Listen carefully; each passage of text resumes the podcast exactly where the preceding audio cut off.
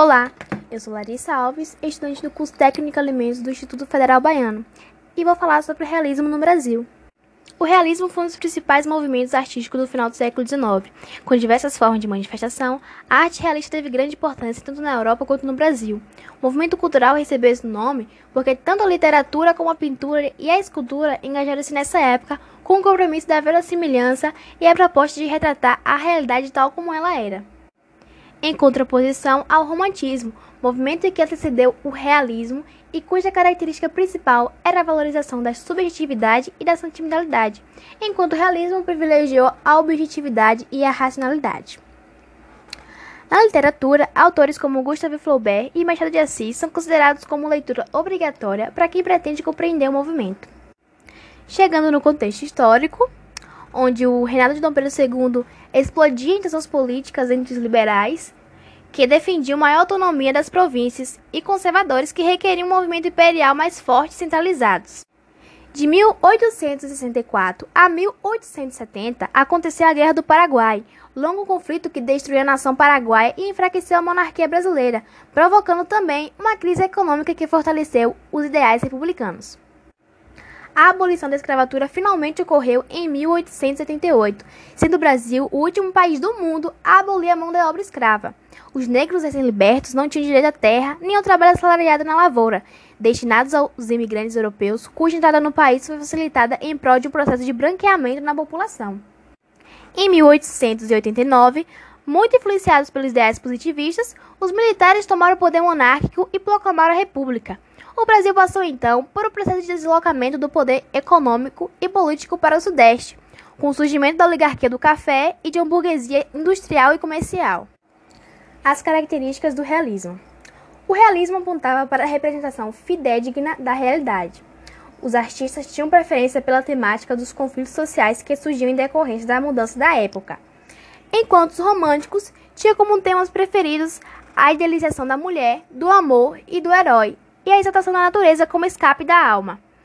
Enquanto os realistas, ao contrário, retrataram a, a mulher adúltera, o amor corrompido, o egoísmo, o fracasso social, o cenário urbano e as condições miseráveis da vida humana na época. As obras do realismo preocuparam-se em representar o tempo presente e em tecer críticas às contradições sociais da moralidade burguesa. Na literatura, prevaleceu a forma da prosa, principalmente o romance e o conto, a linguagem era culta, objetiva, com o mínimo de interferências pessoais e descritiva, buscando retratar os fatos de maneira precisa, pormenorizada. Os acontecimentos da ordem da interioridade do sujeito também eram descritos, tendo a abordagem psicológica como característica elementar, detalhando valores e pensamentos dos personagens. Era recorrente também o uso da ironia como recurso teórico, principalmente a serviço de expor as hipocrisias morais vigentes. Um dos desdobramentos do movimento realista foi o naturalismo, ou realismo naturalista. Nessa vertente, o homem é entendido como um objeto que deve ser estudado cientificamente, um animal cujo destino é estabelecido pelos parâmetros da hereditariedade e do meio em que vive.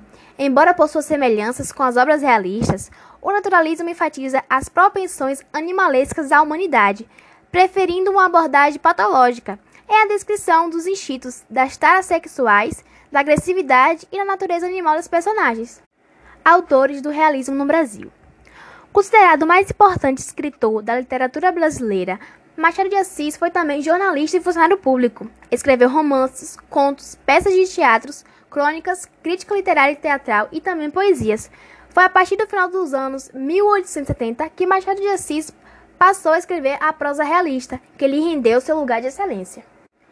Suas obras retratam, sobretudo, cenas cotidianas da capital carioca, em linguagem simples e ao mesmo tempo elaborada, cujo requinte principal é instigar a reflexão usando um vocabulário direto e acessível, muitas vezes lançando mão do recurso da ironia sutil. As ficções realistas de Machado de Assis revelam os estigmas da sociedade brasileira, escravocrata, autoritária e envolta no ranço do colonialismo. Os enredos de seus romances e contos são banais, sendo as costumeiras da vida carioca da época. A genialidade de Machado não reside no que é contado, mas no modo como se conta. Uma de suas principais características é o domínio do foco narrativo, bem exemplificado no aclamado romance Dom Casmurro. Escrito em primeira pessoa, o leitor acompanha a apresentação do real pelas palavras do narrador personagem, Bentinho, que relata situações a partir de sua percepção, amargada pelo ciúme doentio e desconfiança do adultério. Isso porque o realismo machadiano considera a condição psicológica de suas personagens como fundamental para a maneira como vão perceber a si mesmas e a realidade. Ou seja, o retrato da realidade não é feito apenas de fatos, mas do modo particular como as pessoas vivenciam e compreendem esses fatos. O narrador também costuma dirigir-se ao leitor. É o caso de Dom Casmurro, Memórias Póstumas de Brás Cubas, e diversos contos como Cantiga de Esponsais, do livro História Sem Data. Esse recurso aproxima o leitor da narrativa, como se essa fosse um diálogo, uma história que se conta durante uma conversa. Memórias Póstumas de Brás Cubas é a maior obra de destaque de Machado de Assis. É aquela que inaugura o realismo no Brasil. Isso porque é uma obra ousada, a partir de qual tem início o processo de inversão dos ideais românticos ao desmascarar interesses presenciais nas relações sociais dividida em 160 capítulos, começa com o relato da morte do seu narrador, Brás Cubas, o defunto autor.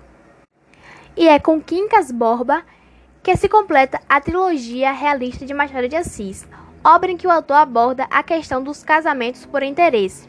Composta por 201 capítulos curtos, o narrador da obra é onisciente e por vezes chega a se comunicar com o leitor. Também tivemos Aloysio Azevedo, que foi um artista de múltiplas expressões formais. Ele escreveu romance, contos, crônicas e peças, mas iniciou sua carreira artística como pintor e caricaturista.